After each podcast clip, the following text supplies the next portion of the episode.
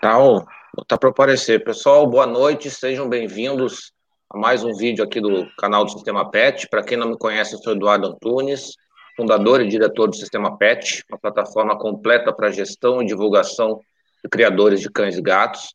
Boa tarde, boa noite, bom dia para quem nos assiste ou nos ouve, né? É, no, outro, no, outro, no outro horário.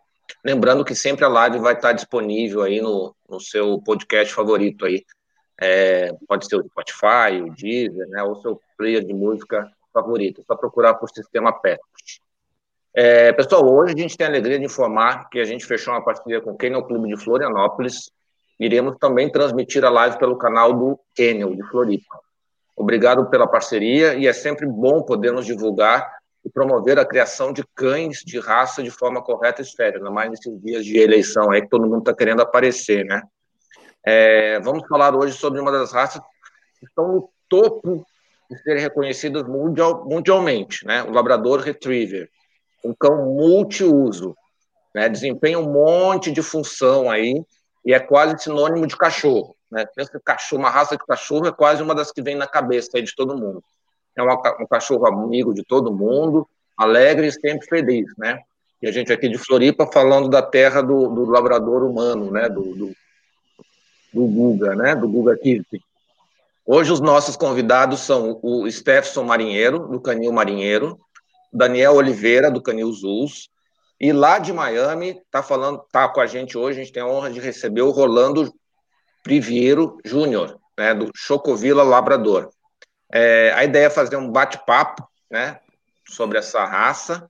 Lembrando assim, a gente estreou agora, a gente está.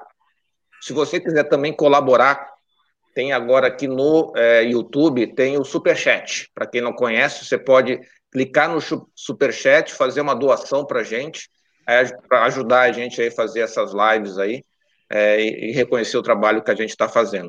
Não esquecendo de deixar o like e curtir o canal. Vou chamar todo mundo aqui. Pessoal, sejam todos muito bem-vindos. Eu vou passar a palavra para vocês. Vou começar aqui por baixo, aqui pelo Daniel, pelo Stefson, e acabar lá longe nos Estados Unidos, lá com o Júnior. Então, boa noite, Daniel. Boa noite, Eduardo. Boa noite a todos. É um prazer estar aqui com vocês. Boa noite, Stefan. Boa noite, boa noite, Eduardo. Boa noite, Júnior, Daniel e todos os convidados. É um prazer participar dessa seleta aí, dessa seleta mesa. Boa noite, Júnior. Boa noite, Eduardo. Boa noite, Stefano, Daniel. É muito bom aí poder participar. Isso mantém aí a gente é, ativo, né? Nesses momentos onde todo mundo está com aí com limitações aí para sair de casa e tudo mais. Isso é uma forma de interação aí muito boa. Obrigado. Legal, pessoal. Seja to sejam todos bem-vindos, né? Então nós vamos falar sobre labrador hoje, né? É uma raça aí que todo mundo conhece. acho que não tem quem não conheça, não imagine um labrador. Então vamos começar com uma perguntinha lá do começo, né? É, como é que surgiu essa raça? Quem, quem quer responder essa perguntinha? Como é, que, como é que surgiu a raça? De onde é que ela veio? Vai, Daniel, vai, começa aí, vai. Bom, vou começar. então vamos lá. O Labrador surgiu da, do, na verdade, lá da península do Labrador, no Canadá. Tá?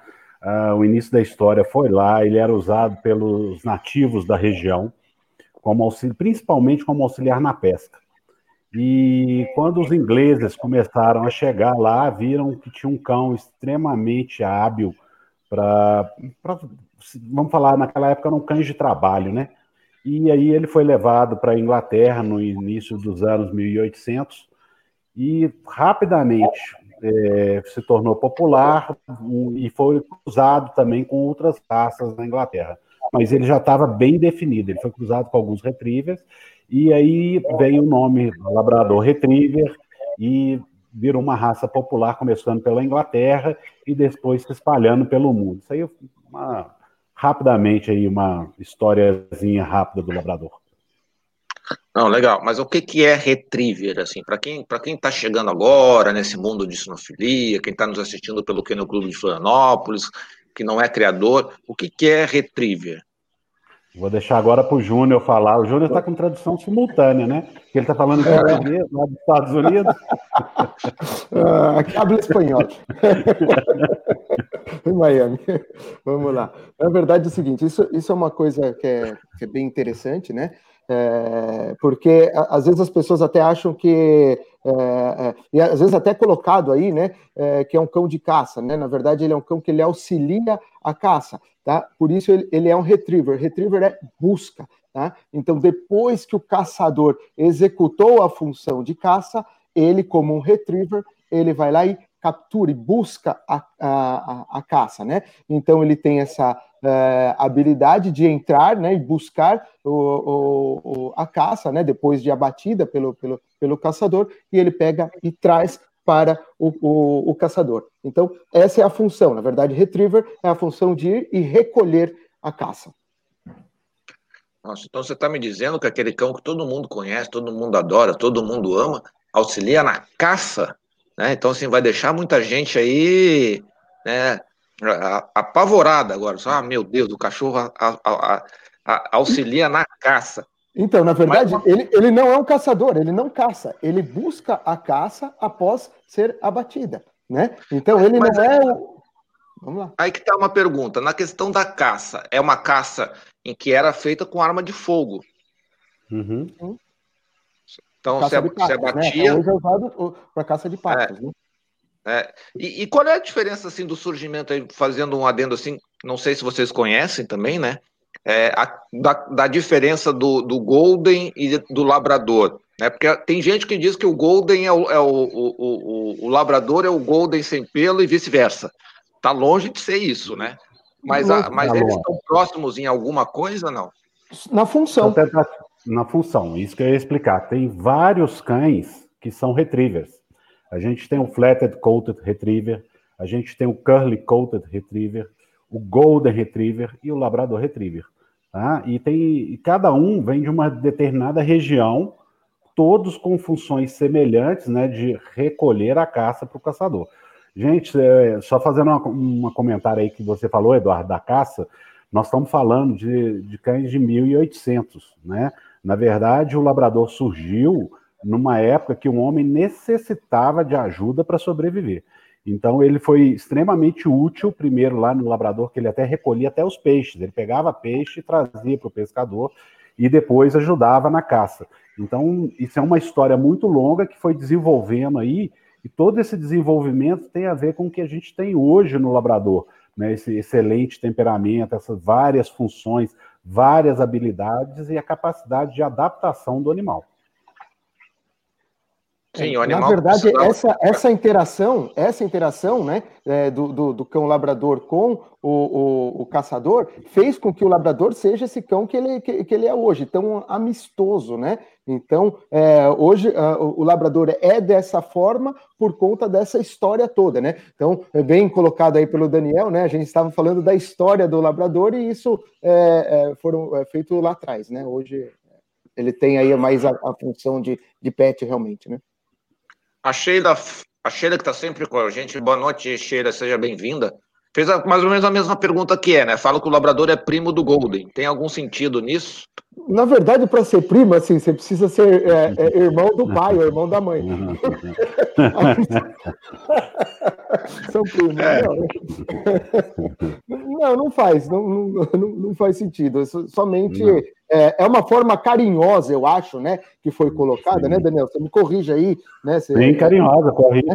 plenamente. É, é, só, só foi uma forma carinhosa de equiparar as duas raças, que são muito boas, que têm características muito parecidas justamente pela função, né? Se eles têm as, as, as, mesmas funções, eles possuem características muito próximas, tá? Então, acho que foi só uma forma carinhosa, né? Mas, assim, eu não, eu não consigo enxergar é, é, geneticamente, tecnicamente, é, a forma que isso seria é, é, colocado como primos. É, ainda tem o Terra Nova, que é da mesma região também ali, né? Sim, Pessoal, não. Eduardo. Eduardo. Oi.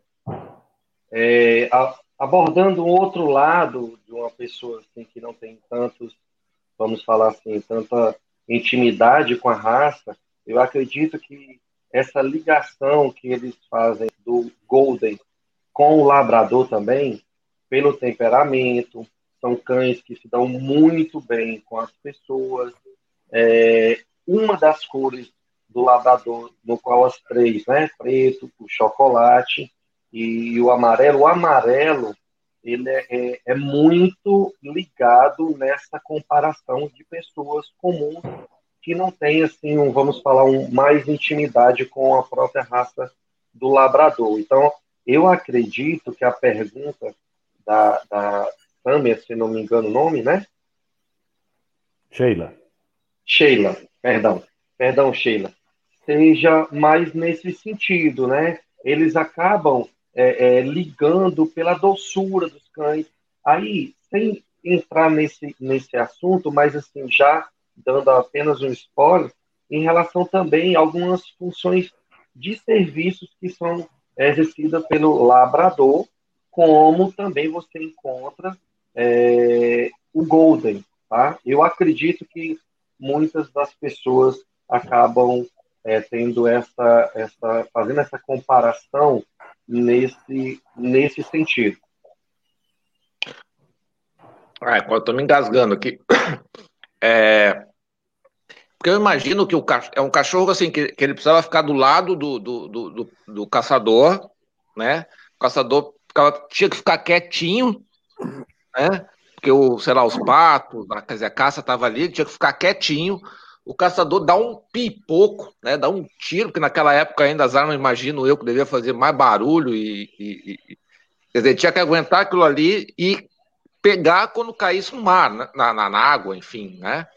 Quer dizer, então, quer dizer, de, esse comportamento de ser calmo, tranquilo e, e, e, quieto teve que nascer lá atrás, né? Exatamente. Eu acho que o Júnior vai saber explicar isso aí um pouquinho mais. A gente até conversou nisso recentemente, né, Júnior? Conta aí é... para eles aí. É, na verdade, a gente, a gente acredita né, é, que toda essa docilidade aí que tem que tem o labrador e todas essas características, justamente é por ele não ter que cumprir essa função de, de em nenhum momento ele precisava ter algum tipo de agressividade, não competia a ele nenhum tipo de instinto é, de caça propriamente dito, de caça, quando a gente fala de caça, de abater, né? Porque o instinto de caça ele está ali, não é só o, o, o, o, fato de, do abate no momento do abate, né? É sim de usar o faro, né? O sentido é, geográfico ali ali, né, é, de, de localização e tudo mais. Então, mas o, essa necessidade dessa agressividade na hora do abatimento da caça, ele não tinha. Então, por isso que, que a gente tem a sensação, né, é, que, que ele não esboça nenhum momento é, nenhum tipo de agressividade, porque não vem da raiz dele, não faz parte da raiz dele, ele não tem essa necessidade. Ele não precisava caçar para comer, porque ele era alimentado, né? É, isso, obviamente, só dos ancestrais dos cães, tá? Mas falando da raça propriamente dito, não, não tinha essa necessidade. E quando ele, ele estava executando o seu trabalho, não, também não tinha o momento do abate, tá? E, é, quando ele ia buscar a caça, ela já estava abatida, né? Então, é, parece que assim, ele só finaliza o serviço isso, por isso que eu acho que ele é tão feliz. E eu vou completar um pouquinho, Eduardo, no que você falou. Você vê o controle do temperamento aí. O animal tinha que aguardar o caçador, né? Em silêncio, sem fazer barulho, sem atrapalhar o caçador. Depois que o caçador atirava, e aí sim, dava o comando, porque ele podia errar o tiro, né? Então dava o comando, o animal tinha que ir buscar a caça. E aí, além de tudo, ele tinha que ter aí todo uma, um trabalho do, do animal de superar os obstáculos para chegar lá no local e recolher essa caça. Então você vê a capacidade do cachorro aí de desenvolvimento, né? Vamos falar assim até de, de como buscar essa caça da melhor forma possível, da né, mais ágil possível, antes da caça até afundar, né? Não ter cair na água, igual você falou, superar os obstáculos, trazer a caça para o caçador então você vê um temperamento super controlado, um animal super é, amigo do homem. Ele estava trabalhando para o homem. Mais uma coisa Não. que eu acho que vale colocar aí, né? Que ele tinha que trazer a caça e a caça ainda tinha que tá, estar intacta. Hum, Vamos intacta. lembrar disso, né? Porque olha só, ele foi lá. É, boca macia, né? Ele foi boca lá macia. trazer intacta, porque senão ele está dividindo a, a, a, comida, né? E não era a intenção, era só buscar para que depois ela fosse preparada, né? Então, é, e a gente percebe isso quando o labrador brinca, tá? Ele brinca, obviamente, a ferramenta do cão por natureza é uh, a boca, né? Ele não, não tendo a, a, a mão para pegar como a gente tem, né? Enfim, a ferramenta principal dele é a boca. Ainda assim, ele, ele usa isso com muita delicadeza. Então, a gente percebe uma preservação dessas características uh, provenientes do trabalho dele. Não, isso é trabalho, quer dizer, é tirar um instinto extremamente enraizado de um predador carnívoro, né? Quer dizer, é trabalho de da, uhum. da, criação fazendo, nem que ela seja que ela, nem que ela, ela acontece de uma maneira é, quase que natural no sentido, é, talvez não, não, não tão direcionada, mas é, é e que é um trabalho que, o, que hoje a gente tem esse cachorro maravilhoso por causa de muito trabalho de criação ali, de seleção. Muito, é, muito pra, bem pra... colocado isso, né? Porque como é que você faz para um, um, um animal que é, em teoria, é, vamos pensar no cão, no ancestral, que precisava caçar é, realmente para ele se alimentar, você tirar esse instinto de é, predatório, né, de abate, né, é, para simplesmente é, ir lá e, e já, só é, resgatar depois de abatido, né, sem é, consumir isso no meio do caminho, né? Né? Imagina você. É como se você fosse lá, trazer uma pizza morrendo de fome, sei lá, com aquele cheirinho, um bolo, né? E não dá aquela. Né? Pô, é, tem que ter muita, muita persistência do criador para criar um, um, um, serzinho assim, né? É, até a Sheila que comentou com a gente aqui, ó, tem o Golden e conhecidos meus têm labrador. E realmente o Golden é um labrador com pelos, porque são muito parecidos na personalidade também. Aí puxando o que o Stefson falou, são muito parecidos os dourados, né? Os pretos e os, os, os chocolates nem tanto. É, mas embora o temperamento, assim, só acho que o labrador mais agitado, com mais energia. Aí eu vou buscar a minha próxima pergunta aqui. É, o labrador é um cão, vocês consideram o labrador é um cão calmo ou é um cão com bastante energia, que precisa de exercícios e tal? Deixa eu, deixa eu iniciar e eu passo a bola para os é. os nossos convidados aí também, enquanto eles descansam um pouco. É, assim, eu sou professor de educação física, né? Então, quando você fala em tão agitado, inclusive estou é, fazendo pesquisas, estou tentando ver outras situações em relação a comportamento dentro desse lado agitado, condicionamento. O labrador, eu vejo que ele é um cão é uma raça que ele está sempre procurando agradar o seu, o seu proprietário, o seu tutor, como vocês queiram é, ser chamados, né? É, e aí, nesse sentido, ele realmente é um cão que tem uma, uma, uma predisposição de atender a essa necessidade, seja ela de caminhar, seja ela de interagir um pouco mais forte é, com o seu tutor. Porém, a questão em si de agitado, eu particularmente, depois eu passo aí a bola para os meus, meus amigos, mas eu vejo que tem fatores, existem fatores que são determinantes nesse agitado. Por exemplo, é, o cão ele tem uma uma condição dele se divertir na hora correta, de ele fazer as atividades dele como qualquer um outro cão, como qualquer outro cão que tenha uma raça de porte médio, né, que no, no caso o labrador, é, tem que ver esses pontos, né? Como é o dia a dia desse, desse cão, desde a fase quando ele ainda é um filhote, né, até os dias atuais. Porque olha só, Eduardo, é, existem alguns cães, hoje é muito comum os espaços que as pessoas moram serem reduzidos, não é verdade? Então vamos lá. Você pega um cachorro e de porte médio, coloca ele dentro de um apartamento.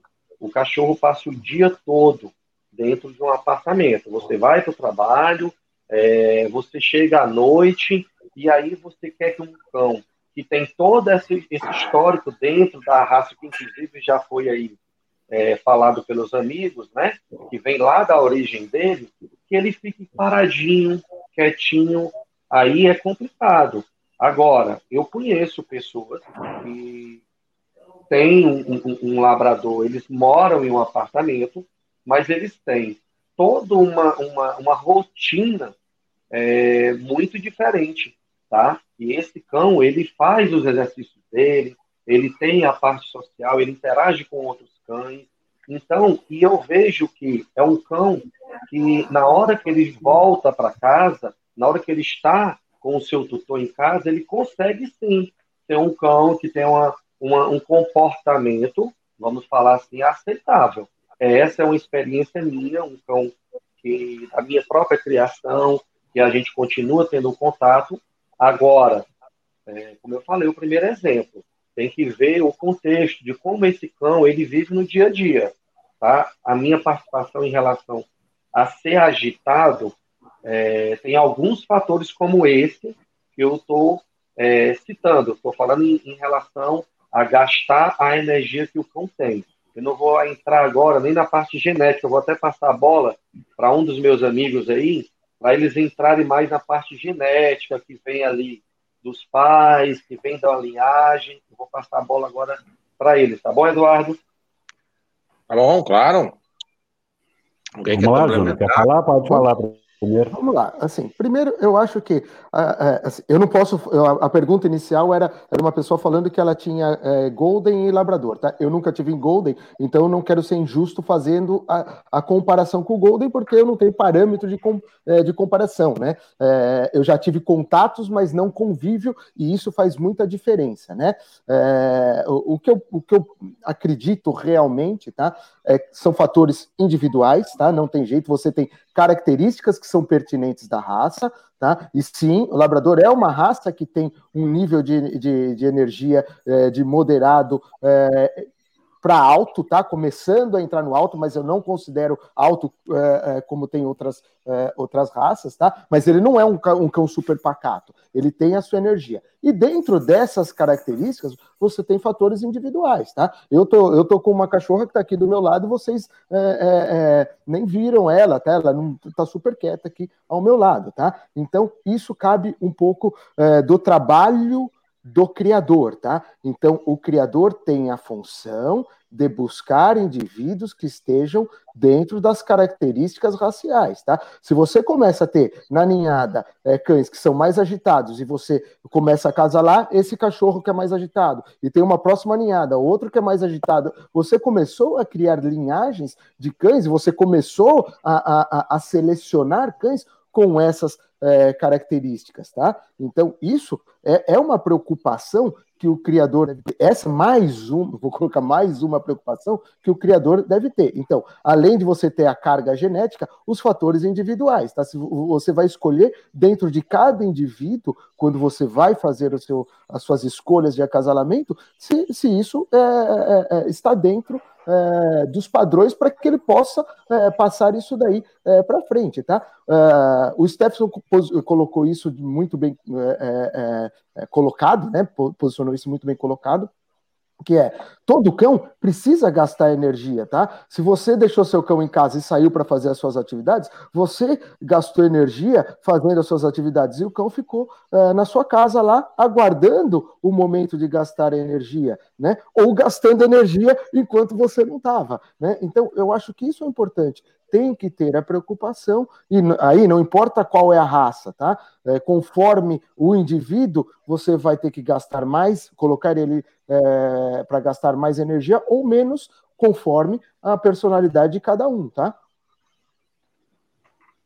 Vamos lá, eu concordo então, com o que o Júnior. Uma, uma, boa opção é botar eles na, nas creches, viu? Então, tem, uma, tem uma dica aí que, que pode ajudar vocês. Segue lá, Daniel.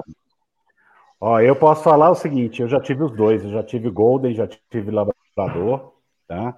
E eu acho que tudo que o Júnior e o Steph falou é a somatória mesmo. A gente tem origem genética e a gente tem origem aí de socialização social, tá? E no caso, por exemplo, a Golden que eu tinha, eu tenho na época eu devia ter 30 labradores e tinha umas quatro ou cinco Goldens. Eu tinha uma Golden que era a mais agitada do canil. Né? Então, eu não acho que isso é específico da raça labrador ou da raça golden. Eu acho que vem muito da genética, sim, né? e a parte social. Se o dono é, propiciar agitar o animal, ele vai ficar agitado. Se o dono não fizer o que ele deve fazer, que é passear, né, dar uma, uma atividade para o animal, ele também vai acabar tendo um comportamento errado, porque ele precisa gastar energia. Não, Não perfeito. Só um pouquinho que eu perdi ô, na ô, Eduardo. Manda. Eduardo. Olha só, eu quero completar. É, você falou aí sobre creches, né? É, eu até. Deixa, deixa eu dar um posicionamento para ficar claro, que eu até brinquei, fiz um gesto mais ou menos. É, o que, que acontece? Nada contra, tá? É, mas eu acredito que precisa ter um cuidado em quem vai estar à frente dessa creche é, no manuseio com o animal. Apenas um desses pontos, tá? Por quê? Porque eu tenho, é, é vamos falar assim, clientes que hoje eu recebo alguns cães da minha criação na, no meu canil e eles vêm e eles chegam com um cão nos braços, um cachorro de 40 quilos, e eles chegam com ele nos braços, sabe? Literalmente, chega com ele no braço e não consigo, vai aqui, você, como se a gente fosse, fizesse mágica. E, e na verdade, o, o, o que, é que acontece? O, o trato dele no dia a dia é totalmente, da minha forma, em específico, nessa experiência, inadequada, tá? Eles não dão, é, vamos falar, limites para um cachorro que pode também, como o Júnior abordou, ele é, ele é um cão. Eu gosto de falar que ele é um cão sempre disposto a, a atender às necessidades do dono. E aí, às vezes, é, o dono ele, ele esquece que tem um labrador em casa, tá? E aí ele às vezes deixa assim, o cachorro está iniciando, seis meses, sobe na cama, faz isso, faz aquilo, e ele vai achando lindo. Só que esse, esse filhotinho ele vai chegar a 40 quilos, em média, né? Vamos lá, alguns 38, chegando 40, depende da linhagem. E aí, quando chega com dois anos, ele quer que o cachorro simples diga assim, não pode, e o cachorrinho vai respeitar e não vai subir. Então, é, é, é, existe uma, um dia a dia, tá? Existe um dia a dia. Então, é muito importante, não quero tirar o que já foi falado geneticamente, como o Júnior bem, bem falou e o Daniel completou, mas hoje, pelo menos aqui é, nos cães do Nordeste, que eu tenho muitos contatos com, com, criadores daqui do Nordeste, que não são muitos, né? E a gente sempre está conversando, e o que eu vejo muito, na verdade, é um manejo inadequado. É, alguns clientes meus estão nos assistindo, eles devem estar coçando a cabeça no momento, e aí eles chegam aqui, a gente faz um trabalho na semana, é, e quando chega no final de semana, eles não conseguem dar prosseguimento, por quê? Porque faltou, desde o início, a forma correta do manejo em relação a esse labrador. Não, mas quando eu falei creche, assim, eu falei uma creche boa. Né? Sempre falo, sempre, quando eu falo uhum. criador, eu falo criador bom, uma creche boa, um hotel bom, né? Sempre... Na, na verdade, tudo isso deve é. ser usado como, como, como mais uma ferramenta, né? E não achar que você vai mandar para a creche e seu cão vai voltar educado da creche, né? Senão você está se eximindo da, é, é, da responsabilidade é, de educar, é mandar o filho para a escola e achar que você não precisa fazer mais nada, que o professor foi lá e, e educou seu filho. O professor foi lá e ensinou. Educação quem dá é, é, são os pais. todo mundo. se mantém assim, né? Educação quem dá é todo mundo. Todo mundo, é. É todo mundo. É o pai, é a escola, é a, a internet, é o amiguinho. É, educação quem dá é todo mundo. Então, quanto mais influência você tiver, melhor. Pessoal, é, papo bom voa. Né? Então, assim, meia hora. Vocês Uau. têm ideia de qual pergunta que eu tô? Que na dois Vou ter que fazer mais vezes, hein? Pronto. É, assim, a Sheila, novamente, obrigado, Sheila, pela participação. Daqui a pouco eu chamo ela aqui para para a sala, qual a necessidade do labrador por dia de gasto de energia? É Vamos botar labrador, não tem como saber. É, eu ia dizer assim, ó, pô, dá uma, dá uma ideia de um passeio de 10 minutos, um passeio de meia hora. É muito difícil. Qual é o tempo? Qual é o tempo que ela tem para gastar com esse labrador? É, é aí, é, é, é, eu acho que a pergunta deve partir um pouco Volta. desse tempo. Volta para ela. Por quê? É, sabe por quê, Eduardo? Eu vou aproveitar esse lado aí, como educador físico, né? É, entrando mesmo com os cães. O que é que acontece? Hoje nós vivemos numa loucura diária. As pessoas não têm tempo para nada, né? Vamos falar assim. É, até essa pandemia, sem prolongar, mas assim, essa pandemia, ela veio para dar um freio porque a humanidade estava é, de uma forma absurda. E, e aí o que é que acontece? Tem que ver qual é o tempo que está sendo gasto com qualidade com esse, esse, esse labrador. Por quê? Se eu pego um cachorro, eu tenho aqui uns cães, alguns participam de competições e tal, então eles têm um, uma, uma preparação, eles estão condicionados à exposição. Né? Existe todo um critério anterior, desde os pais, quando a gente vai estar pensando, né? E é aquilo que o Júnior falou, tem que, tem que olhar qual, quais são os cães que você está usando, o padreador, a matriz, o temperamento de cada. Mas foi feito tudo isso, nasceu um filhote, né? E aí esse filhote eu vou olhando, vendo como é o temperamento dele, e eu tenho que também, se eu não tenho um dia todo para estar interagindo com ele, o tempo que eu for gastar com ele tem que ser um tempo com qualidade, tá? É, não é eu pegar o, o, o, labrador e ir na praça de manhã cedo e eu dou uma volta só na praça e sento, vou tomar uma água de coco, conversar com os amigos e volto para casa meia hora depois. Mas eu só dei uma volta na praça. Então, assim, eu, eu, eu volto a bater no martelo é, no que é o seguinte: você, tutor, você que está pretendendo adquirir um labrador, olha, eu sou, eu sou, eu sou assim meio, né, suspeito, mas é, é a melhor raça do mundo, tá? Me perdoe, os outros criadores são, são maravilhosos, várias raças, mas é, eu não conheço uma raça que, que consegue primeiro, tá? Ser tão companheiro, tão companheiro do homem, Ô, Stefano, eu, eu, eu, eu, eu, vou, eu vou te interromper, se tu me permite, com aquela assim, aquela assim, cara, para de miguelar. E assim, eu vou, eu vou, eu vou fazer, fazer a, a, a, ali a Sheila. Sheila, obrigado. Era isso que eu tava pensando. Tá, cara, o mínimo para ele ser um cão feliz e equilibrado.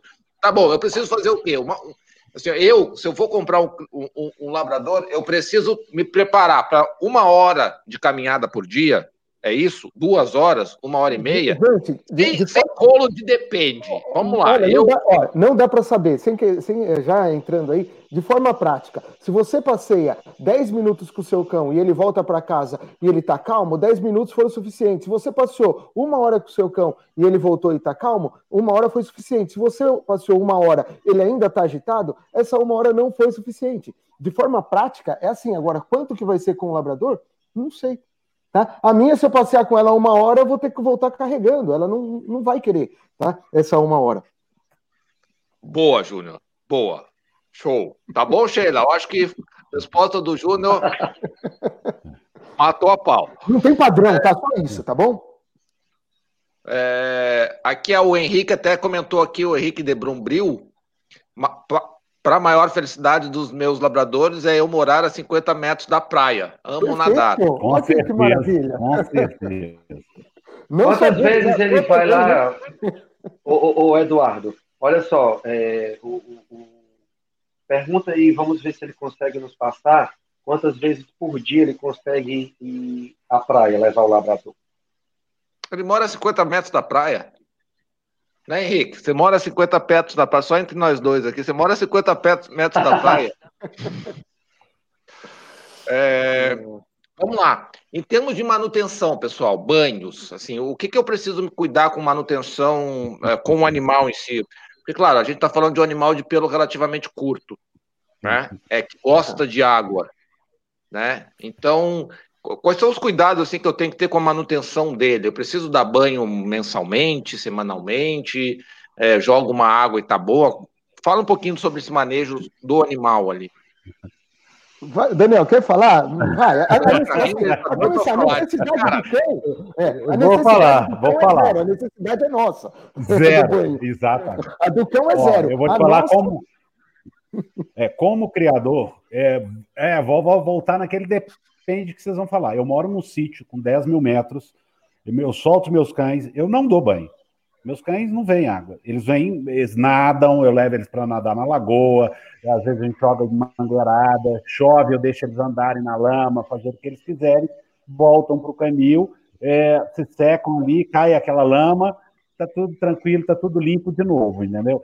Agora, lógico, quando você tem um animal, por exemplo, que você vai levar para dentro de casa, aí você tem que ter um cuidado diferenciado.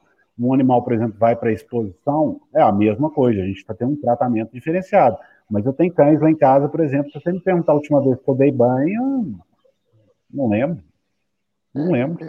Banho para exposição. Na, verdade, fica parecendo que a gente está é, escapando aí, é, mas, mas, é, mas é a verdade, tá? O cão não tem essa necessidade. Se eu trago, eu tenho o cão dentro da minha casa, o que, que eu faço com a minha? Eu vou lá, vou brincar com ela, falo, nossa, tá começando a, o cheiro dela começando a ficar forte, eu vou lá e dou um banho. Tá? Fora isso, eu mantenho a escovação porque eu percebo que quanto mais eu escovo, me é, estende mais Menos a necessidade do banho.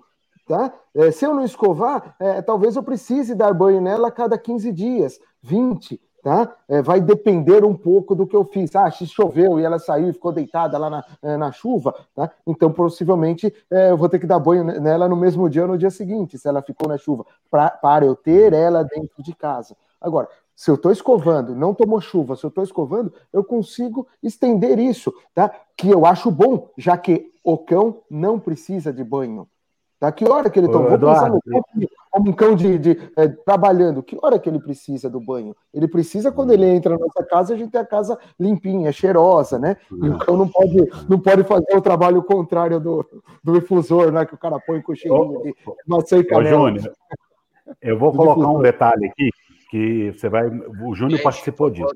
Vocês vão acabar com banho rosa, gente. Não pode. Não, não. É, não, mas escuta, escuta que é importante para casa é importante, mas nós trouxemos para o Brasil, é, vieram julgar exposições no Brasil né, há mais de 10 anos pelo Clube Paulista do Labrador, começou e depois, numa época, pelo Conselho, mas principalmente pelo Clube Paulista do Labrador, as maiores criadores de labrador dos Estados Unidos e grandes nomes de criador da, da Inglaterra. Tá? E foram eles que falavam com a gente que não deveria dar banho em labrador, porque você perde, inclusive, inclusive a textura da pelagem, tá? Então, quando você dá um banho, passa o é, condicionador, fica lindo, delicioso, mas a, a textura da pelagem, a oleosidade da pelagem, você perde ela. Então, para manter o cão rústico como ele deve ser, vamos falar assim, não precisa de banho. Eles até sempre falavam isso. Se você pegar os livros, eles falam assim: entrar numa, levar para nadar numa lagoa é o suficiente e tal. Agora é o que o Júnior falou: se você mora num apartamento, em casa, realmente aí é outra coisa, né? Aí realmente você precisa fazer essa manutenção. Deixa eu fazer a pergunta da Sheila aqui de novo. Cai muito pelo igual o Golden? Ah, cai. Eu não sei o Golden, mas o Labrador cai. É, duas vezes por ano é, a muda começa, né, Júnior? Janeiro e termina dezembro. ah, o, o Eduardo, aqui em casa eu não tenho muito problema com isso, tá? Muito como eu escuto, não. É. Eduardo, só, só, aproveitando uma coisa, obviamente você falou brincando, falou, oh, vocês vão acabar com o trabalho do, do, pet shop. Muito pelo contrário, tá? Porque eu acho que se você tem um cão que você está morando num apartamento ou morando é, numa casa que você tem o cão dentro de casa, é muito melhor que você escove seu cão e mande ele tomar banho num lugar profissional tá? É, que faça bem feito aquilo, e você, mesmo que você mande menos vezes, do que você ter a preocupação de falar, nossa, eu preciso dar tanto banho nele e não conseguir mandar e fazer mal feito na sua vez. Tá? Então, eu, na verdade, com isso, a gente está valorizando o trabalho de um bom pet shop que vai usar, que vai secar direito é, o cão, porque o, o, o cão, quando ele entra na água, ele tem a capacidade de se secar sozinho, por um detalhe, porque o subpelo não permitiu que seja molhado o couro do cão, tá? A, a pele. pele do cão. Quando você dá um banho e você usa o sabão, você chega nesta camada tá? Por quê? Porque ele tirou essa oleosidade ali, tá? Através do sabão, que é a função do sabão, por isso que a gente diz que o cão não precisa disso, né? Então você tira essa oleosidade e consegue permitir com que essa é, umidade aí na água chegue na pele é, do cão. E quando você não seca bem com a sua toalha, aí você pode ter problema de dermatite. Então, aí a função do pet shop de usar o secador, de usar o soprador, que primeiro elimina o excesso de água, e o secador com uma, com, com uma secagem um pouco mais profunda, tá? Por quê? Porque você usou o sabão. Tá pra... Eduardo. Você toma banho todo dia na água e você está falando que não tem problema e o meu não pode tomar banho todo dia no pet shop? Por conta do sabão. Só deixa Olha eu fazer só. uma perguntinha do, do Sérgio aqui, que ele que ele está interagindo com. E a escovação? Qual a periodicidade? Eu faço todos os dias, Pronto. tá?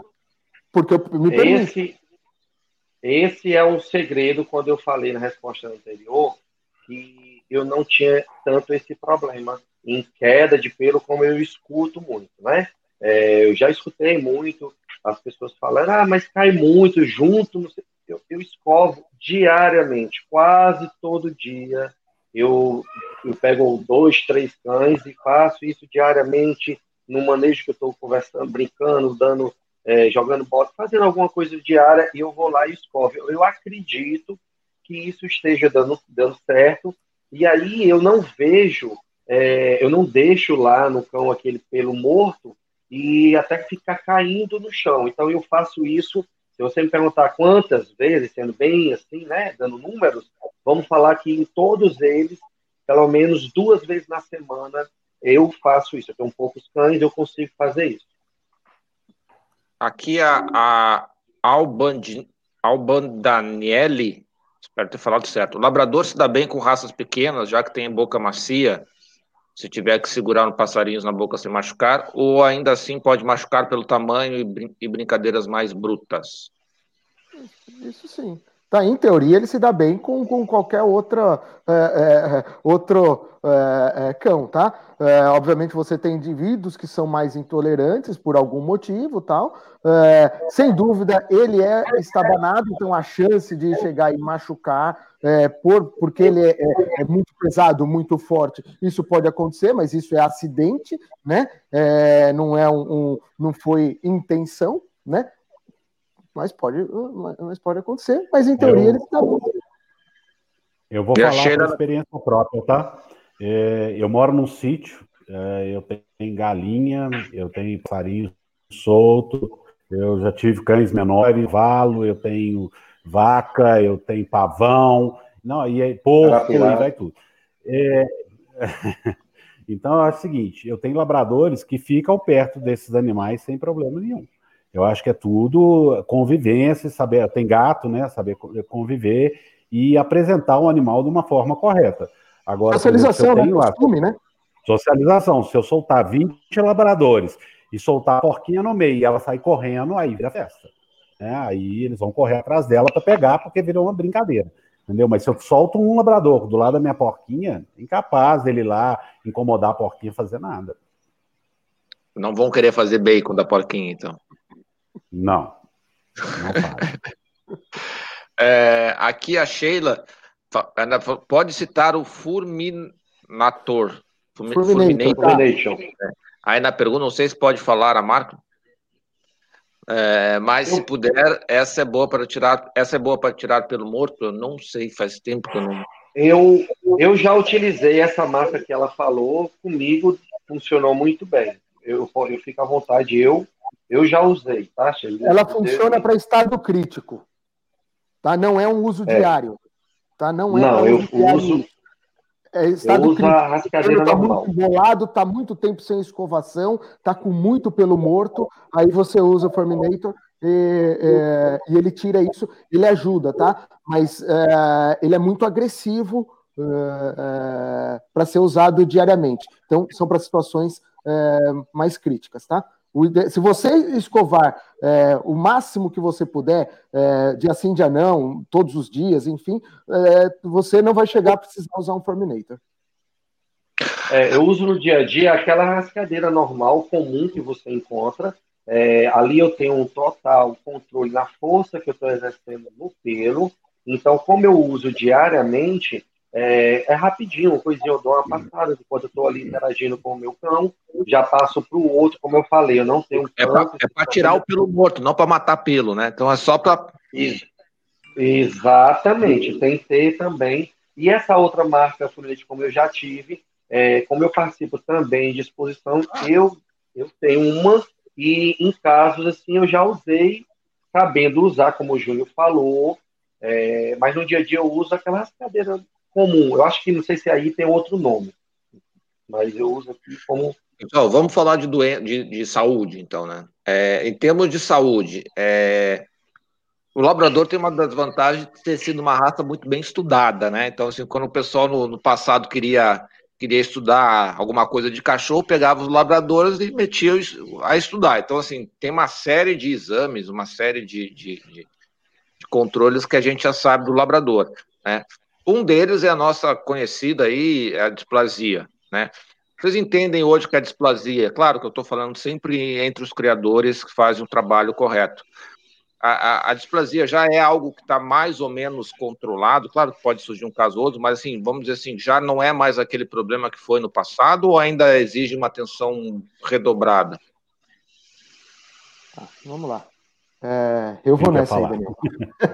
Então vai lá. O, é, o, o, fato de ter sido estudado e da gente estar avançado nisso não quer, é, não, não, não quer dizer que deve ter, ficar despreocupado. Aí eu estou dando a minha opinião, tá? É, não quer dizer que, que a gente deve ficar despreocupado. E sim que está mais tranquilo de você conseguir executar um bom trabalho é, na criação, tá? Você tem mais possibilidades de dar essa qualidade de vida aí, né, em saúde é, é, para os cães, tá?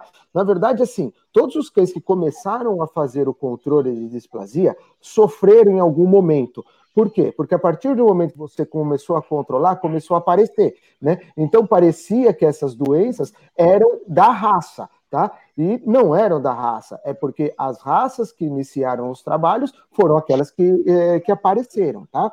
Então, uh, mas só que hoje elas estão colhendo os melhores resultados porque aumentou o, o controle, tá? E é bom que continue assim, que continue fazendo os exames e quanto mais se estuda, melhor as possibilidades da gente é, melhorar a qualidade aí. De, a verdade é uma só, né?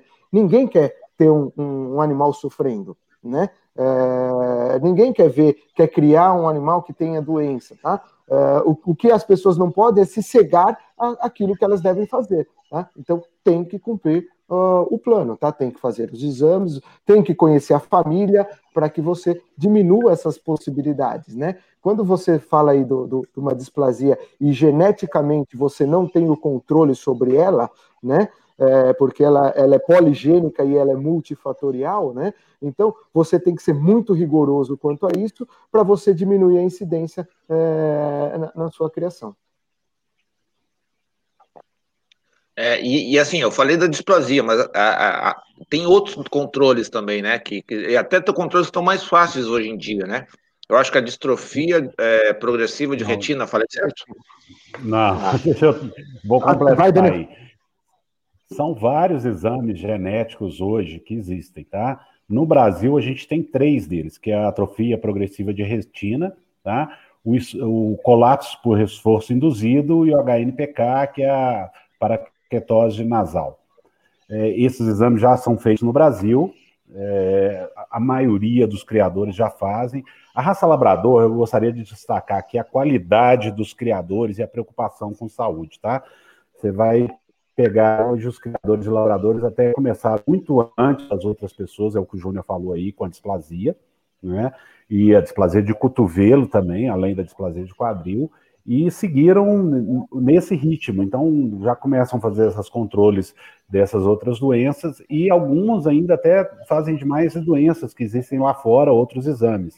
Agora, essa incidência na raça para quem controla, tá, ou para criador sério, é muito baixa, elas não são altas. Tá? A maior incidência aí seria do colapso por esforço induzido e em torno de 4%. As outras doenças é menos de 1%. Então é uma incidência muito baixa. E infelizmente, eu vou voltar na displasia, que é o seguinte: aqui no Brasil é, são permitidos 3 graus de displasia para cobertura, que é o HD, que é a displasia leve, o mais menos, né, e o menos. É, lá fora, na, nos Estados Unidos, a OFA usa uma nova nomenclatura diferente do Brasil. E lá o HD+, que é o, a displasia leve, já não é usado mais em cobertura. Então eles conseguem com isso um controle maior, né, mais rigoroso o controle, e eles têm conseguido evoluir ano a ano é, eles têm uma tabela da UFA de 7 em 7 anos, eles fazem comparação. E vem caindo sistematicamente a cada 7 anos a incidência da displasia no labrador. Tá? Quando eles começaram a controlar, se eu não me engano, era uma coisa por volta de 17%, e hoje está abaixo de 8%. Então, tá, esses dados estão todos lá na OFA, mais uma vez, assim, só, só, só sem, sem, querer se alongar no assunto, mas é para só para criar um, um, uma linha de, de, raciocínio aí. Tá? Todo criador, ele em teoria, ele teria que ser um melhorador genético, tá? Então ele, ele, ele não só cria cães, ele faz melhoramento genético.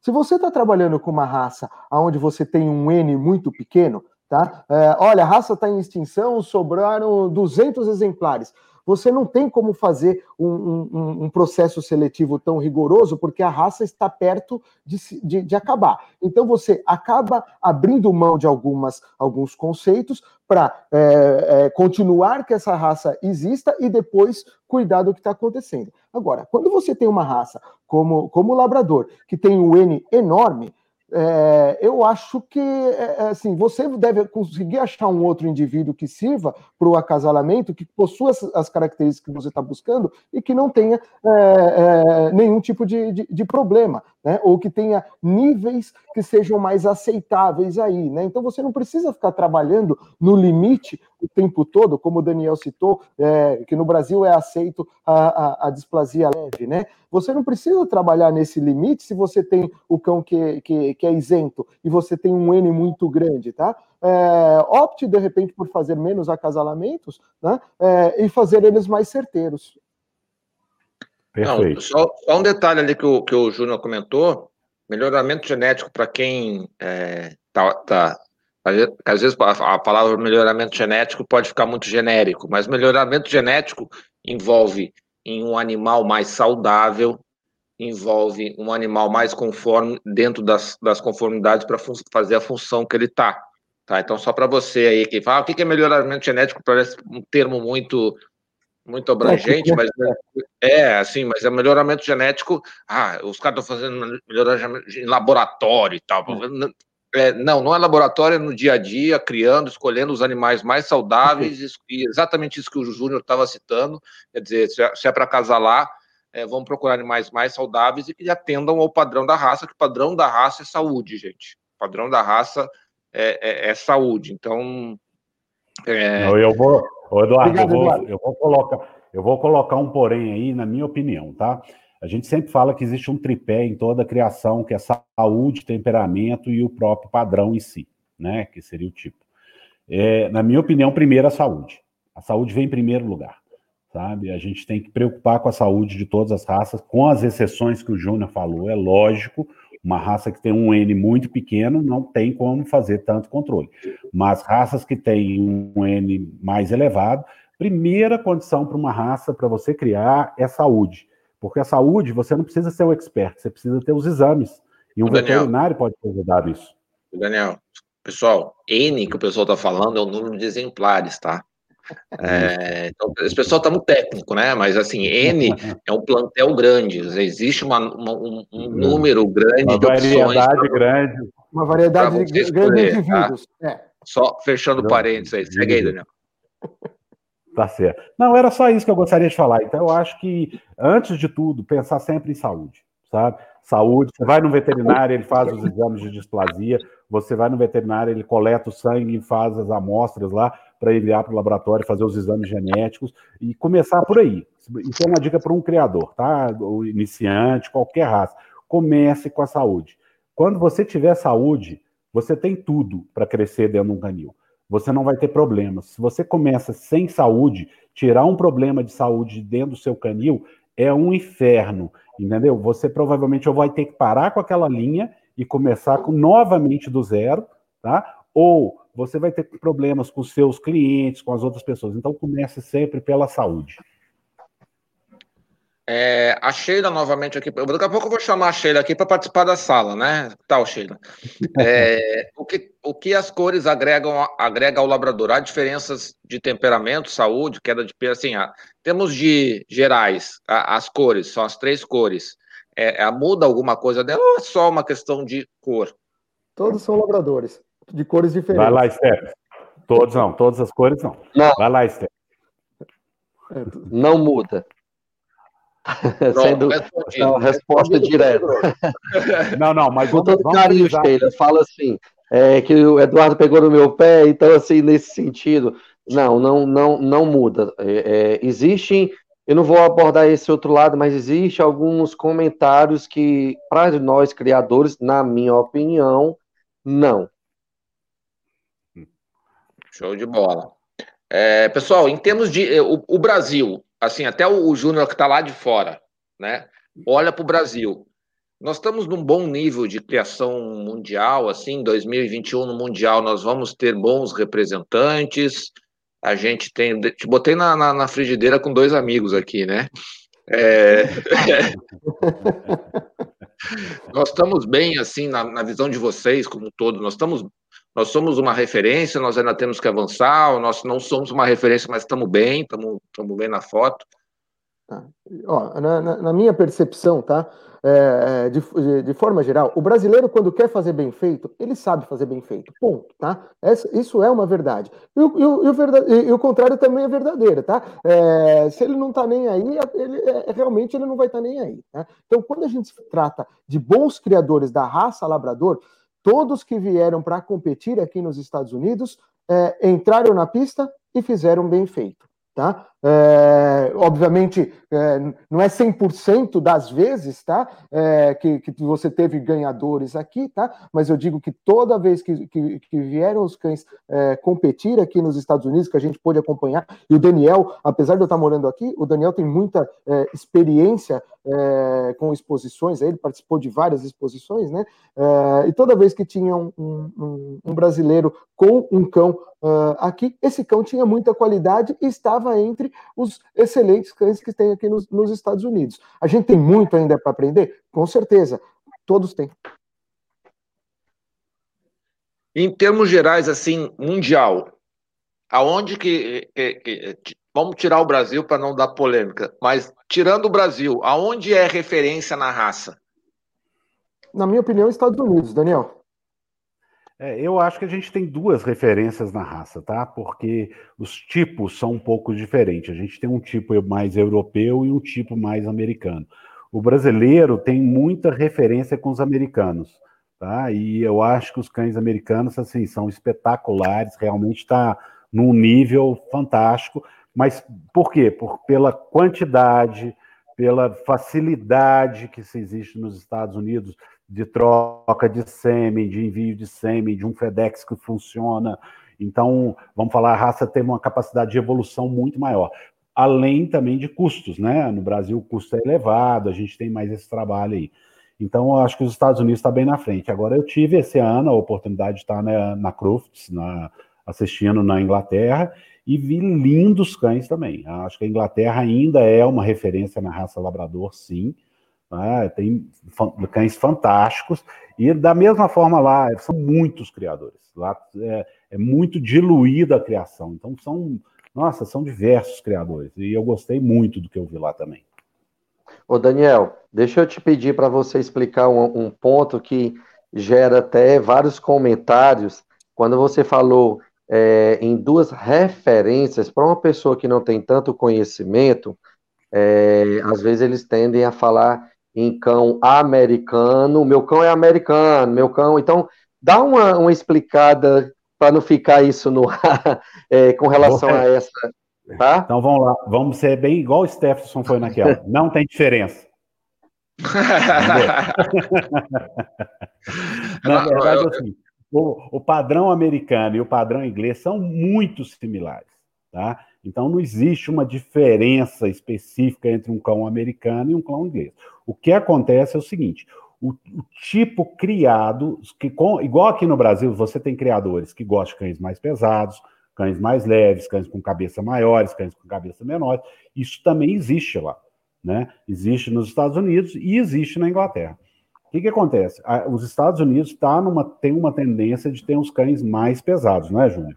A gente vê isso, é, os cães americanos são um tipo mais pesado. E o, o tipo inglês é um tipo mais leve, tá? Mas tem cães pesados na Inglaterra. Eu vi também em pista, entendeu? Mas o gosto, vamos falar assim, de grandes criadores lá na Inglaterra são cães um pouco mais leves que os cães americanos. Tá? Mas isso é gosto de criação, porque o tipo é muito similar. é, a altura dos cães é a mesma. O que você vai ver aí é, é uma massa um pouco maior nos cães americanos, que eles passam um pouco mais, só isso. Na verdade, essa, essas diferenças aí, elas só vão acabam sendo percebidas somente para os criadores é, que uhum. têm mais tempo, tá? Para aquela pessoa que quer um, um, um labrador é, de qualidade como pet, isso não faz a mínima diferença, ela não vai perceber essa diferença. Nós, como somos estudiosos, somos especializados nisso, a gente começa a olhar os pequenos detalhes, tá? Por que, que, que, que as pessoas não vão perceber, o, o, uh, o proprietário não vai perceber essa diferença em si? Porque ambos cães, eles possuem, é, tem que, que possuir um aspecto equilibrado, tá? É, então, e todos eles, mesmo com o tipo diferente, tipo que nós vamos perceber e vocês não, eles são suficientes para que ele cumpra a função de trabalho dele. Por isso que as pessoas não percebem, porque de, num contexto geral é o mesmo cão. Eduardo, agora eu vou botar. Deixa eu botar um nó na cabeça de todo mundo aí nesse assunto. Hum, manda bala. então vamos lá. O que, que aconteceu, gente? A realidade é o seguinte: quando o labrador veio para o Brasil, tá? Na, mais ou menos na década de 60, veio para cá, foi com aquela, foi com um grande boom da indústria. Então vieram muitos americanos para cá, tá? Para trabalhar nas indústrias brasileiras, ajudarem nas indústrias, e esses americanos trouxeram cães pet, né? Então foi quando chegaram os primeiros labradores do Brasil. Esses americanos que trouxeram não eram cães de criador, eram cão igual você tem em casa, eram pet. Né? E esses cães eram também mais esguios e mais leves. Muitas vezes, por quê? Porque os americanos, por exemplo, quando usam para caça o labrador, eles também têm uma tendência de querer um cão mais leve. E aí, o que, que aconteceu? Quando os criadores começaram a resolver, é, os, vamos falar, a primeira leva de criação brasileira, né, na década de 70, já, nós já estamos falando aí, trouxeram cães da Inglaterra. E aí os cães que vieram da Inglaterra eram o inverso, falavam que os cães ingleses eram pesados e os cães americanos eram leves. Então criou essa história que cão inglês é pesado e cão americano é leve. Isso não é realidade. É, é o que a gente está falando. Comparou um cão de exposição, um cão de criador com um pet. Essa foi a primeira comparação. Hoje, o que, que inverteu? O americano, quando traz um cão de criador, às vezes ele é mais pesado que o cão inglês, por tipo e gosto dele, do gosto do criador, entendeu? Mas na verdade o padrão é quase igual. As diferenças são detalhes muito pequenos que não afetam, não afetam em nada a estrutura geral do animal. Uma perguntinha, só uma perguntinha rápida para cada um de vocês, assim, tipo, é, algum cão de vocês já foi servir de cão de trabalho, de guia cego, de de farejador, farejamento é ótimo farejador, alguma coisa, algum cão de, de vocês já, já tiveram é. oportunidade de, de, de, ter algum cão para de, de, trabalho mesmo, não? Alguns. Então, Eu tenho assim, diversos. Isso deve não... Dá um orgulho, dá muito dá orgulho. orgulho né, ô, ô, Eduardo, hoje, é, eu vou te falar, eu mexi muito tempo com exposição e hoje eu tenho muito orgulho de quando eu recebo, eu, eu forneço cães para o Instituto Magnus, que é guia de cego. E os cães lá, quando formam, eles mandam diploma, foto do cachorro. E antes eu gostava daquela parede cheia de troféu, de exposição e tal. Hoje eu, eu, vou te falar, eu tenho muito mais orgulho de quando eu recebo um diploma desse, um cão meu que formou, ou a foto dele, do que um troféu de exposição.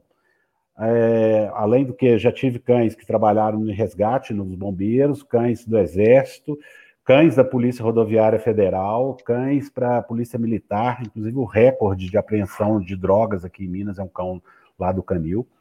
Então, eu tenho muitos cães de trabalho. Hoje eu vou te falar que em torno mais ou menos de 30% aí dos meus filhotes ou mais vai para trabalho. Oh, isso aí é show de bola. E, e tu, Júnior, como é que conta um pouquinho da experiência aí tua aí dessa, dessa parte?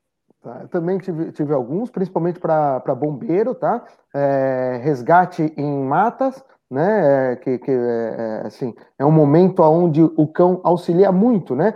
Porque o, o humano ele está ali sem, sem parâmetro, né? E, e o cão, o, a facilidade aí do faro, né? Essa habilidade aí do faro e principalmente um, um labrador é excelente, tá? Então cães para isso para faro de entorpecentes também, tá? Então, a experiência que eu tive aí com PM, é, Polícia Federal, Polícia do Exército e Bombeiros, tá? Não, show de bola, parabéns aí, pessoal, porque é, é, é o que eu digo assim, é um trabalho que, que enobrece, né? É, é embora a gente às vezes é, enobrece esse trabalho aí, mas o, e aquele cãozinho que a gente vende lá para uma família do dia a dia também faz um trabalho maravilhoso, né? É, a Sheila que perguntou para a gente é, com relação à segurança, né? É, não, deixa eu ver aqui. É, aqui. O labrador faz o papel de guarda também, eles gostam de estranhos. É, a função de guarda que eu digo é de latir mesmo para estranhos, o que já pode assustar. Bom, acho que tem raça melhor para isso, né?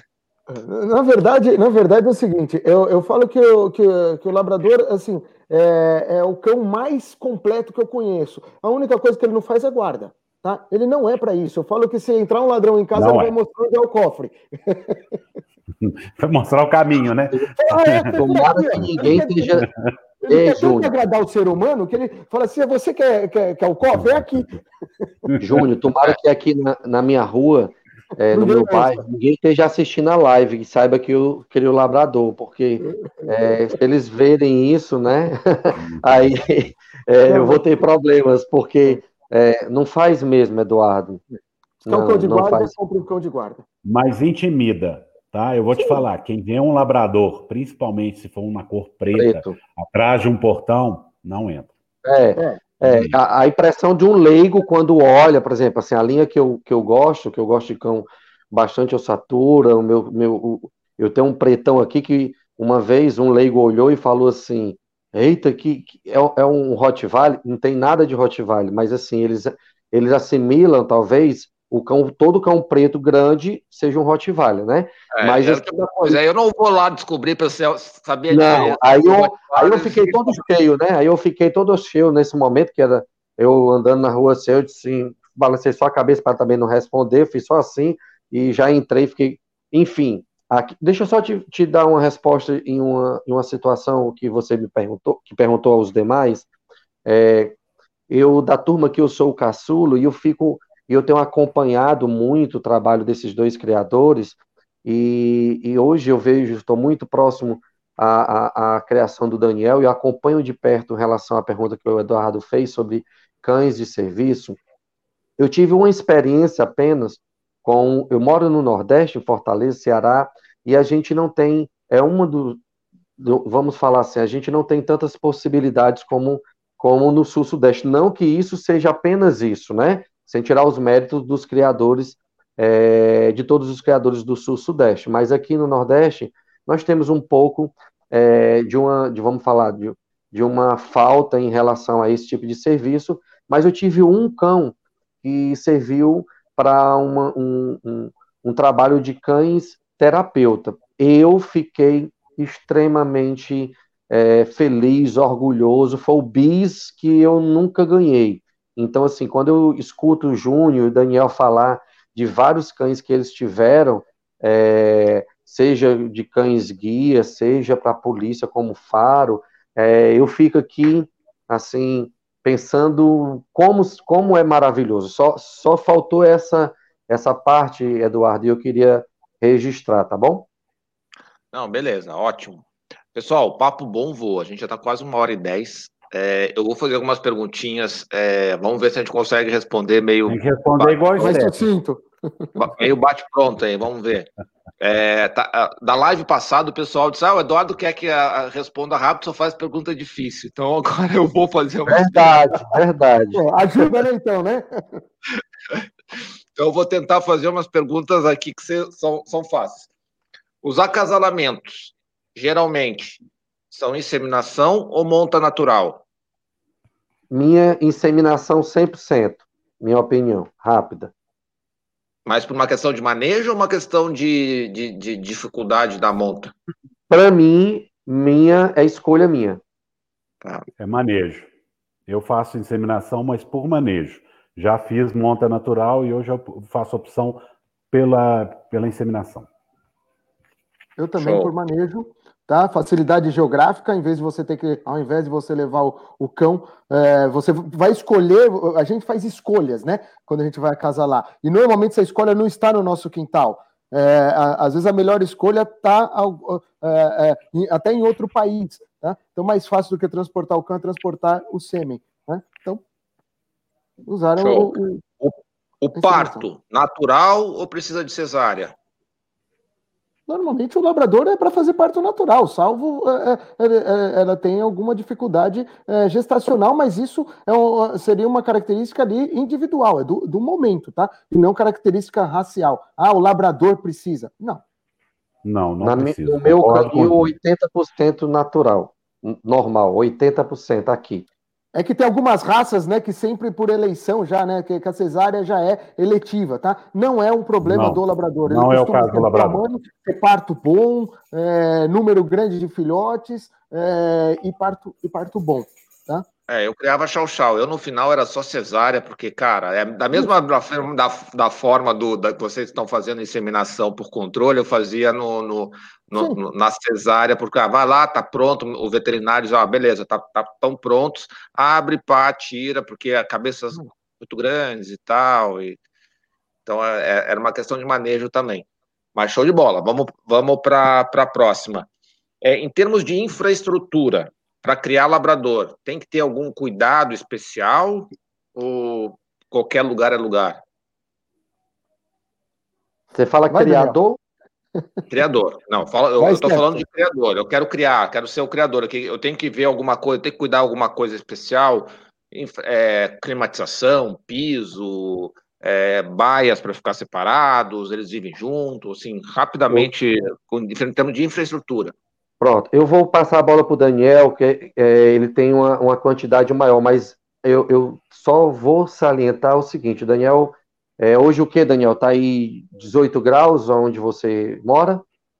Não, tá calor. Tá certo, calor, mas normalmente. Calor mas normalmente, normalmente em casa é em torno de 18 graus. É. 18 graus. Aqui, 28, 30, 32. Então, assim, Eduardo, eu vou passar para ele, mas existe também uma questão tempo muda algumas coisas. Mas fala aí, Daniel, um pouco. Ah, eu acho o manejo muito fácil do labrador, não exige cuidados nenhum. Eu acho que você pode ter ele no espaço. Eu tenho um canil, né? Então eu crio eles no canil e solto todo dia nas corredeiras. Então é a opção. Eu não vejo problema nenhum de você ter um canil mais elaborado. Eu tenho uma preocupação, né? Então eu quero um canil fresco, uma área bem fresca para os animais. É, eu tenho, a única coisa que eu vejo com o labrador, você me perguntasse se você tem que preocupar com a água. Né? Se você for aquele que for botar na vasilhinha, não vai funcionar, nunca vai ter água. Então eu tenho bebedouros automáticos, e aí nunca acaba a água, eles podem lá cavar, meter a pata, brincar à vontade, a água tem à vontade. E não vejo nenhuma dificuldade. Alguns cuidados que você precisa ter, né, de higiene, de limpeza, mas isso é uma coisa normal para qualquer canil. Tá? Eu não, vejo nenhum cuidado especial. Eu não, preciso, eu não, preciso, construir uma piscina, então, quando, se eu quiser criar um, um canil de labrador, é isso? Se quiser, é bom, mas. é muito agradável para eles. Mas eu, eu, não tenho piscina, Eduardo, mas eu levo meus cães para nadar, igual eu te falei. Eu levo para o lago. Quando chove, faz poça, eu deixo eles entrarem na poça, não tenho preocupação. Às vezes eu brinco com, brinco com mangueira, fico brincando com mangueira com eles. Então não, não tem uma coisa específica assim, não. Eu também. Maternidade é, é, é de fácil higienização, tá? Simples assim. Uhum. E, e, você ter preocupação de controlar a temperatura se você tiver temperatura extrema onde você mora. E o resto, pro labrador em si. Mas temperatura extrema para cima ou para baixo? Calor? Eu, eu controlaria os dois. É, eu acho que o labrador não gosta de excesso de calor. Aí você precisa de um lugar mais fresco, né? Para eles poderem ficar durante o dia né, protegidos do calor, e a temperatura extrema para baixo, muito por causa de filhote, não por causa dos adultos. Adultos, meus adultos, por exemplo, em dia de chuva, eles vão pular de fora, igual o Steph falou, 18 graus, e ficam deitados na chuva. Você olha lá, tá é tudo deitado na chuva. O filhote, o, o filhotinho, o neonato, né, o recém-nascido, ele não Sim, controla a temperatura sozinho, né? Ele não faz homotermia, né? Ele, ele depende da temperatura da mãe. Então, enquanto a mãe está deitada ali neles, é, é, eles estão quentes. Agora, se a mãe saiu, começa a ficar gelado. Por isso que você deve controlar a temperatura se ela for baixa tá? da maternidade. Obviamente, se você tiver num lugar onde as temperaturas sejam é, é, é, extremas, você tem que saber qual a temperatura corpórea, né? É, e tentar manter esse ambiente para que, se a mãe não estiver naquele momento, os filhotes se mantenham nessa temperatura. É, até porque labrador lá na. É a orientação na, do seu veterinário. É. A, a, a, província do Labrador lá no Canadá é um pouquinho fria também, né? Dizem, né? Que é um pouquinho geladinha lá, né? Ó, eu conheci é, criadores pô. americanos que no inverno, com neve, os cachorros deitados na neve. Ficava lá fora e deitavam. Eles, por opção. Não era nem por falar assim, ah, não, o cachorro tá ali porque ele tá ali, só tem a neve. Não. Ele saía da varanda da casa e deitava em cima do monte de neve. Fazia um buraco, deitava lá, né? É... Nem um buraco ele não fazia, só deitava em cima mesmo. em média, assim, eu sei que pode dar um ou pode dar 15, mas vamos dizer, em média, média, isso aqui é média, né? É. Assim, quando você sabe, a cadela tá grávida, deve dar uns. uns aqui sete filhotes. Em casa, umas sete filhotes, sete a oito filhotes, na média. Aqui sete, na média. A gente fala que ninhada com cinco é pouco, com, com dez é muito, tá? Então a gente fica na média aí, é, sete, oito filhotes, é uma ninhadinha bem legal. Fácil de, é, de tratar, a cadela tem tempo para todo mundo. Tá? Beleza. É, agora uma, uma, uma, pergunta mais, mais delicada. A, par, a partir de Vai quanto a partir de quanto eu começo a encontrar bons labs? A partir de quanto, de quanto que eu preciso? Ô, Eduardo, mil reais para não... comprar um bom lab? Dois mil reais para comprar um bom lab? Vamos dizer assim, temos a partir de quanto, assim, se eu, se eu uns três mil reais eu consigo encontrar um bom lab? Sim. Uma, sem, sem dar valor, obviamente, tem muito. muito... É, não, não muito... Tem, não tem um valor, vamos falar assim, de um, de um bom labrador, né? Porque o criador coloca o valor dele. Mas criar um bom cão não é barato. Então, se as pessoas acharem cães baratos demais, é, aqui, existe aquela desculpa que eu gosto sempre de citar, fala assim, ah, o meu é sem pedigree, é mais barato. Gente, um pedigree custa 50 reais. Não é o pedigree que faz o labrador ficar caro. Tá? É ou a criação, raça, né? a qualidade, ou qualquer outra raça.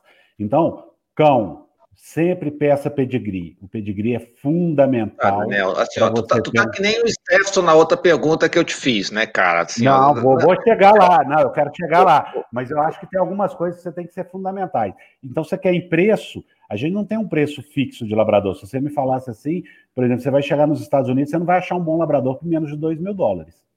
Então, é isso que eu tá, é, é, é essa pergunta. Assim, ó, 2 mil, com 2.500 com dois dólares, eu acho um bom. Começo a achar bons nos labradores. Nos Estados Unidos. Nos Estados tá. Unidos. Aqui no, no Brasil, Brasil, você vai pagar uma, uma faixa aí, eu acredito que a partir de uma faixa de uns 3 mil reais você já acha um bom labrador. Ah, o Eduardo, Eduardo. Eu, eu, o cara que está nos assistindo, pá, eu quero comprar um, então uns 3 mil. Mas presta atenção, aí que vem a conversa, como é que essa pergunta é capciosa? 3 mil reais, é. onde o Stephenson mora, Nordeste, é um valor. 3 mil reais em São Paulo é outro valor.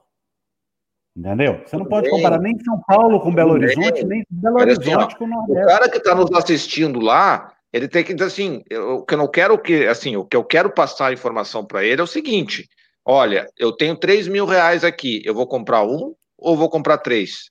Né? Não, talvez eu não Belo Horizonte nenhum. você compra um. Em Belo é, Horizonte talvez eu não compre nenhum, mas é um, é, é um norte que eu tenho entendeu?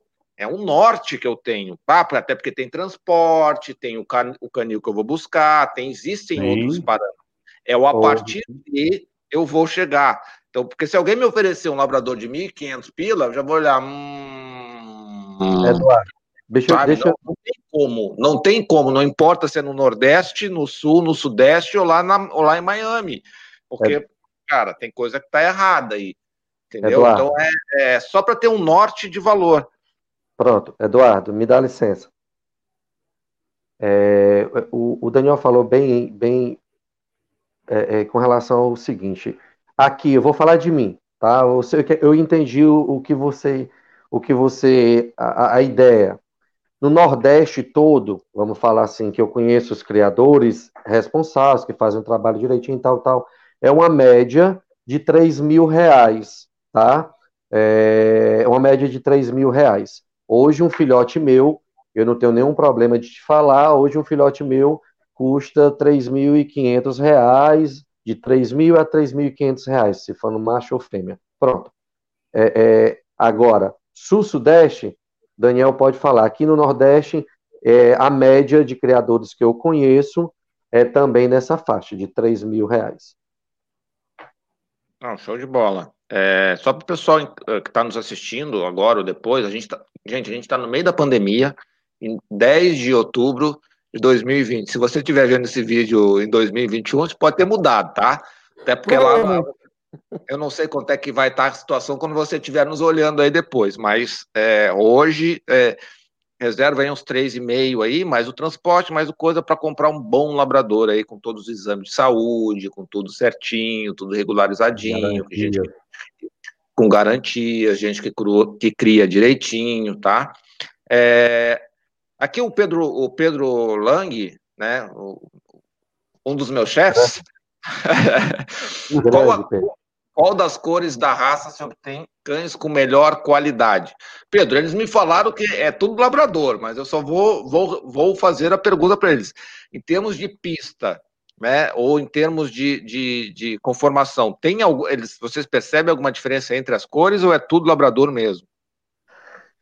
Vou passar para o Daniel, que é árbitro, respondendo. Primeira, Deixa primeira... eu dar só um abraço para o Pedro, tá? O Pedro é um amigo nosso, um grande criador, um árbitro, conhecimento aí, exemplar.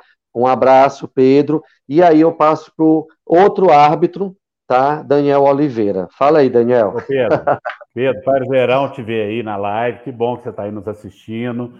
Nossa Senhora, olha a responsabilidade. É, na verdade, é o seguinte: a raça começou com a cor preta. Então a gente tem mais exemplares da cor preta. E essa cor, ela realmente ainda a gente vê uma, uma diferenciação de qualidade nos pretos. Tá? Vou ser bem sucinto. É, o preto tem uma superioridade mesmo. Talvez por número e tudo, mas né, o preto hoje, aqui nos Estados Unidos, na, até na própria Inglaterra também, o preto se destaca. Mais uma vez, isso você com um olhar muito técnico, né? Para quem é, é, quer um cão pet, não, não vai fazer diferença nenhuma. Para quem está olhando tecnicamente, os pretos eles estão um pouquinho mais é, avançados, sem dúvida alguma. Show de bola. Achei daqui novamente. É indicado a castração? Não pense em cruzar, mas mesmo assim é indicado ou traz problemas para a raça? Uma, uma Deixa eu responder essa. Ah, o Vete. Vai pro Vete. Deixa comigo. Olha só, aparelho reprodutivo, sistema reprodutivo, ele só serve para reproduzir, tá? Se você é criador, você tem que preservar o aparelho reprodutivo. Se você não é criador, não existe motivo nenhum para você é, ter ele ali. Só vai te dar trabalho, vai, vai, vai te causar é, problemas, você pode ter infecção, você, você, tem, tem algumas doenças aí que realmente você é, pode ter aí. Tá? Então, não vai acasalar, não é criador, não tem motivo. Né? É que já vem com o cão, né? mas você não vai usar. então tira. Vou, vou fazer uma pergunta complementar aí. A partir de que idade você recomenda? Aí vai do veterinário que você vai, vai, é, vai tratar. Tá? É, é, quem é o seu veterinário? Converse com ele, porque é o momento ao qual ele tem mais habilidade. Fala assim: olha, eu escolhi, eu moro aqui e, o meu vizinho aqui é veterinário. Chega lá, doutor, é, eu acabei de pegar um cachorro, com que idade que eu castro ele? Que daí ele vai te falar qual é o melhor momento que ele acredita para fazer isso, e já que é ele que vai fazer, tá? Fica difícil eu daqui falar quando que ele tem que fazer. Show de bola. É, qual futuro vocês é, vislumbram para a raça no futuro de médio e longo prazo? Vocês veem um futuro é, que a raça continuando um, um, caminho bom? Vocês estão preocupados com o futuro com relação ao que está aparecendo? Como é que vocês veem o futuro da raça aí no, no médio e longo prazo? Oh, eu vejo um futuro muito bom para a raça. Eu acho que os criadores estão fazendo um grande trabalho, né? E a raça em si, é, pelo destaque que ela tem mundialmente, pelo o famoso N aí, né, que as pessoas ficaram na dúvida, o número de animais que existem, a qualidade é muito boa. Então, eu acho que a raça vai continua a ter um futuro muito promissor. É, os criadores estão muito empenhados em fazer esse melhoramento genético. Eu acho que o futuro é bom, muito bom. Na verdade, quando você. Ah, eu só, só complementar uma coisa aqui, Júnior. Fora a, a, os cães de trabalho hoje, que cada vez estão tendo mais destaques, tá, Eduardo? E o labrador tem sido usado muito para várias funções, desde cães que o Stefan falou, de cães de terapia, cão guia, né, é, cães de resgate, cães farejadores. Então, é, esses cães de trabalho está crescendo muito hoje os usos deles e cada vez mais a sociedade está precisando deles.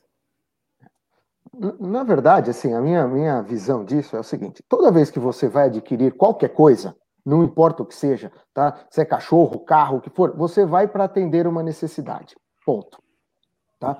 Aí você escolheu ter um cachorro. Quando você tem um cachorro como um labrador, as chances dele atender a necessidade que você tinha, que eu não sei qual é, tá? Mas a chance pela é, é, é, é, amplitude de, de, de, de é, coisas que o labrador tem, né? Então, a chance dele atender essa necessidade é muito grande. O problema é que surgem raças no meio do caminho que, ah, são, que elas são bonitinhas, tal, tal, tal, mas ela acaba não tendo a mesma diversidade que o labrador tem, né? E acaba você adquirindo essa raça e você vai ver que ela não atendeu a necessidade que você tinha. Tá? E aí essa raça, ela vem, ela tem um boom, depois ela desaparece. Tá? Então, quando você tem uma raça como o labrador, que realmente é, é, é muito, tem, tem muitas aplicações aí, tá? a, a, chance dela se manter e continuar numa crescente é muito grande, tá? pela própria qualidade. Show de bola. É, pessoal, assim, vocês agora pergunta, eu vou perguntar um, uma vez um para cada um aí. É, quais as recomendações você dá para quem quer começar a criar ou está no início? Quais são a, a, as dicas assim, as de ouro que vocês podem passar para eles, dizendo, ó, é, faz isso, faz aquilo, faz aquilo outro. Qual é, quais são as dicas que você tem? Vou começar com o Stefson. Pronto. Depois eu viro com. Eu sou pela demais. idade, estou mais novo aí. É, uma das dicas, eu vou, falar, eu vou falar em conhecimento próprio, tá? Uma das coisas que eu tive muita sorte, agradeço até hoje, é ter começado certo quando eu procurei um criador sério, tá? Que tinha já um trabalho sólido, é, e aí fica, sendo bem honesto com você, Eduardo, fica muito mais fácil. Por quê? Porque uma pessoa que trabalha sério, ela vai te dar o norte da forma correta. Quando você inicia tudo na vida, seja na criação de cães, seja o que for, se você já começa tendo uma referência boa, é, há grandes chances de ficar, é, você ter sucesso. Então, primeiro, procura um criador sério, tá? Dentro desse criador sério, aí você vai chegar para ele e vai te dizer quais são as tuas pretensões, se tu tá querendo criar para quê, qual é o tipo, aí, enfim. A primeira, eu vou dar a primeira e vou passar a bola para os meninos, é, a primeira, eu tenho um mentor que está aqui, inclusive, conosco, que é o Daniel, tá? E, e eu agradeço, até hoje a gente conversa diariamente falando de cachorro. Então, essa troca com o criador sério é, é muito importante. A dica um que eu dou, procurar um criador responsável sério. Vai contigo aí agora. Vamos lá, sou eu então. Eu acho o seguinte: se a pessoa quer criar, ela tem que estudar. Estudar sobre a raça, estudar sobre o, o, as características do animal, ter paciência, muita paciência, não comprar de, né, de supetão, ah, eu quero um labrador e sai procurando e, e sai comprando. Nunca fazer isso. Tá? Pesquisar, estudar, ver o labrador que te agrada, o tipo que te agrada e ver um criador sério, igual o Steph falou, que vai poder te, eh, te fornecer uma matriz, começar com uma fêmea, né? E para você começar a sua Então, eu acho que é paciência, estudar. Você não compra uma coisa sem pesquisar. Então, pesquise bastante, tá? E aí você decide o que vai ser melhor para você. Vamos lá. Para mim, dica de ouro: tenha um mentor, tá? Ninguém faz nada sozinho. Todos precisam de orientação. Não é porque você tem um mentor que você não precisa estudar, porque seu mentor está estudando, você também tem a obrigação é, é, de estudar. Tá? É, até para que, quando ele te fale alguma coisa, isso tenha que fazer, tem que fazer sentido para você. Isso só vai fazer sentido se você é, estudar. Tá? Uh, que mais? Se você tiver oportunidade de ir nas exposições, ali é onde você vai começar a ter parâmetros de comparação. Tá? É, eu acho que isso é, é, é bem importante. E eu acho que o mais importante de tudo, não é porque você comprou um cachorro de um canil famoso, tá? De um, de um, de um, você foi lá, estudou e falou assim: olha, é, você chegou à conclusão que aquele é o melhor canil do mundo. Que você comprou um filhote desse, desse canil e esse filhote vai ser campeão. Você, quando você adquire esse filhote, você vai fazer o trabalho para que você tenha o campeão, tá? Não é obrigação desse canil. Então, às vezes, fica meio que essa responsabilidade, as pessoas ficam achando é, que compraram um cachorro de um canil famoso e que ela vai colocar na exposição e vai ser o campeão. Nós também estamos nessa, nós, como os, os criadores é, mais antigos aí, é, não é todo cachorro que a gente cria que é campeão, a gente também está fazendo esse processo de seleção. Tá? E eu posso ter o melhor canil do, o melhor cachorro do meu canil, levar para uma exposição e naquela exposição ele não conseguir absolutamente nada, e ali ir para uma outra exposição e ele conseguir é, um título. Isso não vai determinar que o cachorro é bom ou não, tá? E sim a história que está envolvida com tudo isso. Muito bem. É, eu, eu, vou acrescentar uma, uma coisinha. É, é o seguinte, gente, tem humildade, sabe? Esses três caras que eu estou conversando aqui, eles têm muita história para contar, mas eles estão, eles continuam estudando, continuam sendo humildes, né, é, reconhecendo o trabalho dos outros. Então, assim, às vezes a gente vê o cara que entrou, comprou um cachorro, sei lá, às vezes ganhou ou não um, um título na exposição, e se acha a última bolachinha do pacote. E, está muito longe disso, dali a dois anos o cara sumiu e não deixou rastro. Então, assim, sejam humildes, mesmo é, é, saiba reconhecer é, o trabalho até do, pseudo concorrente, eu chamo de pseudo, porque na verdade não, quem ama a raça ama a raça, né? É, então, assim, sejam humildes também, tá? Pessoal, é, papo bom voa, a gente chegou, já passou de uma hora e meia. É, eu vou passar a palavra para as últimas considerações aí, despedida aí da noite. Obrigado a vocês que estão aí num, num, num, sábado à noite. Ah, vamos e venhamos, né? Melhor do que ver Record, Globo. Horário político. É verdade, com certeza. Com certeza. Né? Horário Aqui político. nós estamos ganhando tempo. É, então. É, daqui a pouco o pessoal diz: o horário político não acabou, continua. então, assim, é, pessoal, é, então eu vou, eu, vou, eu vou passar a palavra aqui de, de novo aqui, Daniel, Stefson, a gente encerra com, com o Júnior e aí depois eu volto para os últimos, eu tenho uns recadinhos para dar para vocês que vocês vão gostar. Então, Daniel, tá contigo. Ô, gente, muito obrigado. Foi um prazer é, mais uma vez participar com você, né, Steph, com o Júnior, de uma live, a gente falar sobre Labrador. É, me coloco à disposição, quem quiser alguma informação, só entrar lá no Canil Azul, se precisar, nós estamos aí. Eduardo, você está de parabéns, né? Sempre aí trabalhando em prol da sinofilia, um projeto fantástico, né? É, o Sistema PET, um site fantástico, eu sou cliente, recomendo, tá? Muito obrigado a todos. Quero agradecer também ao convite feito aí pelo Eduardo.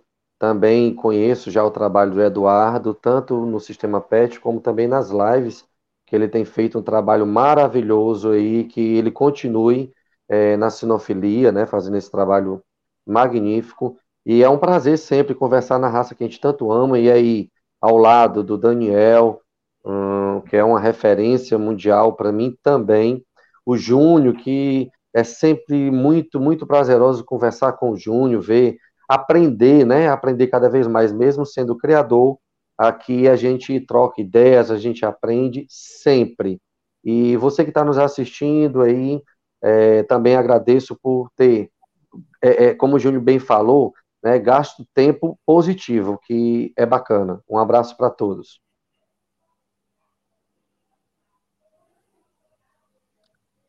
Bom, eu também só tenho que, que agradecer aqui o convite.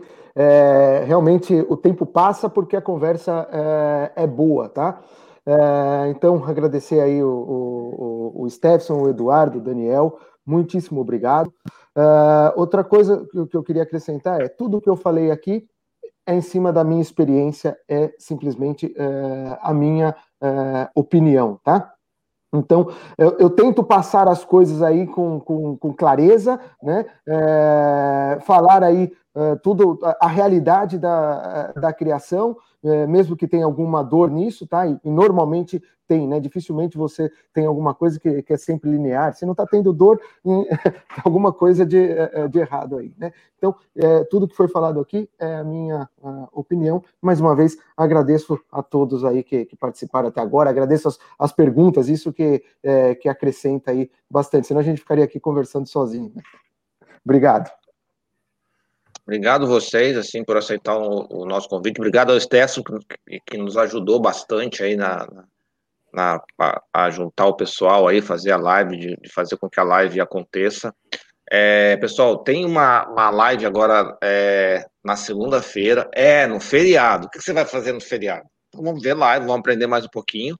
É, sobre luxação de patela com as doutoras Alessandra e a Fabiana no canal do Sistema PET no canal do CPC. Né? Então vai passar nos dois canais, então você pode escolher onde você quer, quer ver. Acabando a live aqui, já deixa o lembretezinho lá, tá? Para não perder.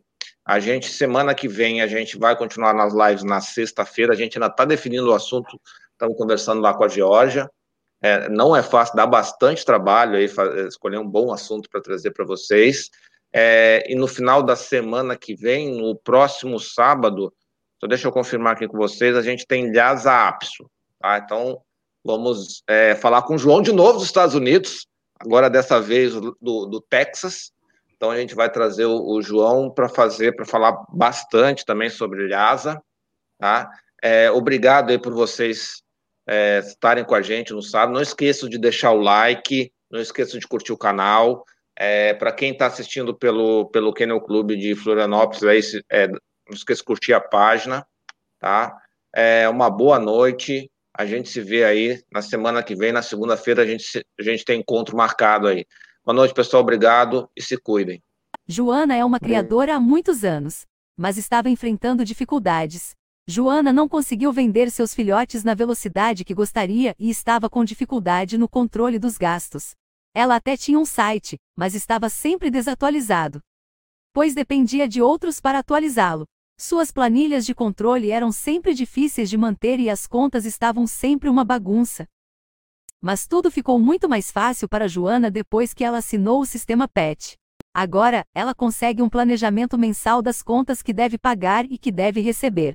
Consegue fazer uma gestão do seu estoque de ração, sabendo com antecedência quantos dias seus estoques irão durar. O sistema também emite alertas a respeito de todos os cuidados médicos regulares, como vacinas, vermífugo, antipulgas, etc. O planejamento das ninhadas acontece de forma mais organizada, com a árvore genealógica ilustrada das ninhadas, fica muito mais fácil saber onde se quer chegar. Isso sem nem se preocupar com o site, pois o sistema PET trata de organizar e montar as informações e divulgá-la no site de forma correta e eficiente. Assim, qualquer pessoa interessada em conhecer seu plantel terá de forma organizada, no seu computador, celular ou tablet as fichas mais completas de seus animais. A vida de Joana agora é muito mais fácil. Ela agora tem mais tempo para curtir seus pets com tranquilidade. Faça como a Joana, assine já o sistema PET e divulgue seu trabalho.